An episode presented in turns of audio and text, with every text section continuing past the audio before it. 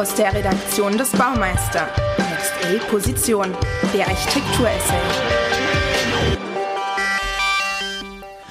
Man freut sich als Architekturjournalist ja immer, wenn Stadtplanung oder Architektur im Kino verhandelt werden. Man schaut dann ganz genau hin, welches Bild unsere Disziplinen jeweils abgeben. Im Falle von Edward Nortons Film Motherless Brooklyn über das New York der 1950er Jahre muss man sagen, das Bild, das sie abgeben, ist kein gutes. Motherless Brooklyn ist ein gut zweistündiger Parforce-Ritt durch eine Welt und durch eine Stadt voller korrupter Politiker, skrupelloser Planer und mehr oder weniger machtloser Stadtbewohner. Letztere sind den fiesen Tricks der Oberen einigermaßen hilflos ausgeliefert, zumindest so lange, bis sie sich wehren. Der Film dreht sich um den Privatermittler Lionel Asrock, gespielt von Edward Norton selbst. Asrock leidet unter dem Tourette-Syndrom äh, und muss darüber hinaus den Verlust seines Detektivmentors verkraften.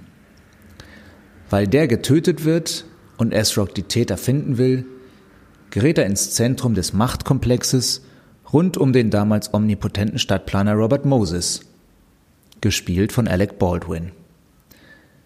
Im Film heißt der leicht verfremdet Moses Randolph, aber der Bezug zum realen Moses wird klar, wie auch der Bezug zum heutigen US-Präsidenten.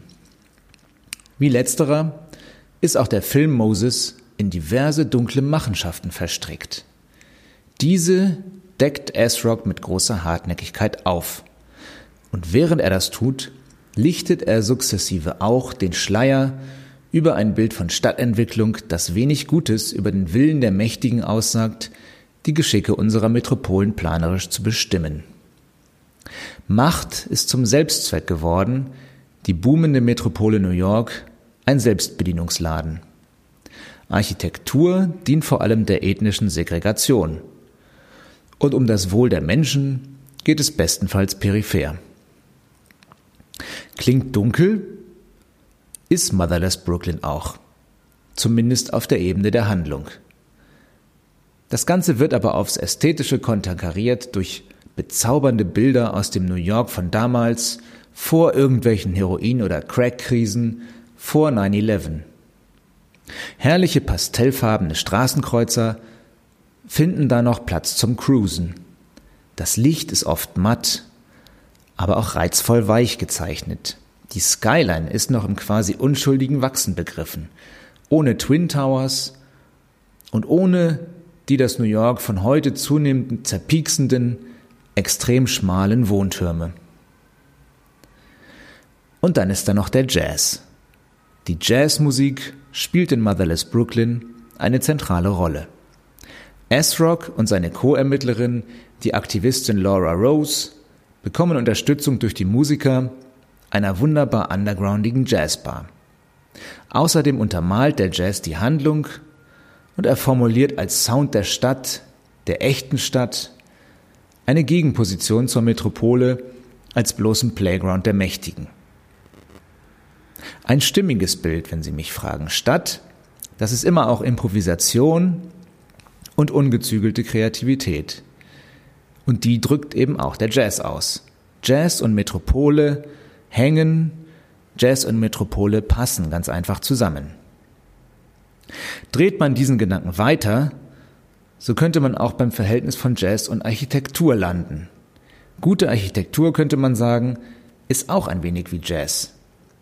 Sie ist Improvisation und Regelverstoß, aber auf Basis der Kenntnis der geltenden Regeln und Automatismen.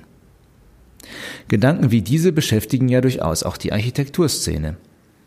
Sie beschäftigen beispielsweise und allen voran auch den Hamburger Urban Design Professor Christopher Dell. An der Hafen City University in Hamburg erforscht Christopher Dell Städte, zugleich aber ist er einer der besten deutschen Jazz-Vibraphonisten. Christopher Dell hält Vorträge zum Verhältnis von Architektur und Jazz. Er weiß, dass Architektur auch so etwas wie verräumlichte Musik ist. Und er weiß, dass Musikinstrumente in den Händen von guten Jazzmusikern mehr können, als nur gut zu klingen. Im Film weiß genau das Auch der Lead-Trompeter, gespielt brillant doppelbödig von Michael Kenneth Williams. Er zerdeppert schließlich sogar seine Trompete, um Lionel zu retten und damit dessen Ermittlungen gegen die Mächtigen die Aufmerksamkeit erhalten, die sie verdienen.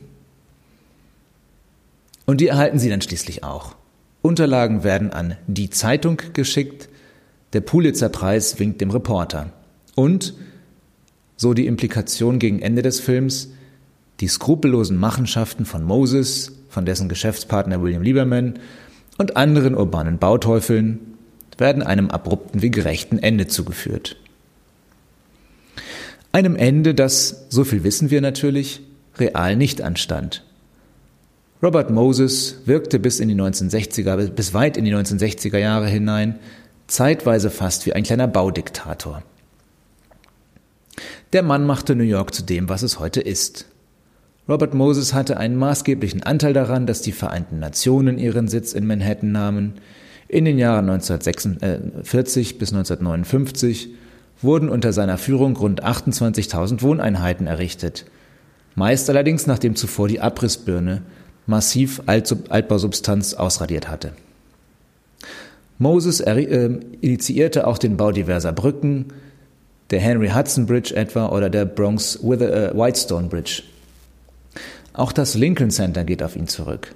Weitere Projekte von Moses waren Stadtautobahnen wie der Brooklyn Queens Expressway, der Staten Island Expressway oder der Cross Bronx Expressway. Gerade für letzteren, für den Cross Bronx Expressway, wird Moses bis heute kritisiert.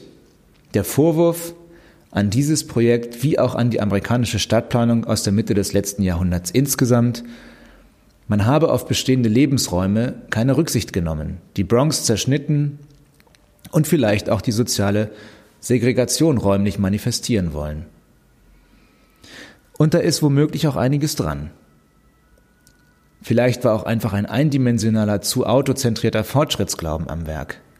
Jedenfalls muss man wohl erleichtert sein, dass manche weitere Autobahnvisionen von Robert Moses Vision blieben.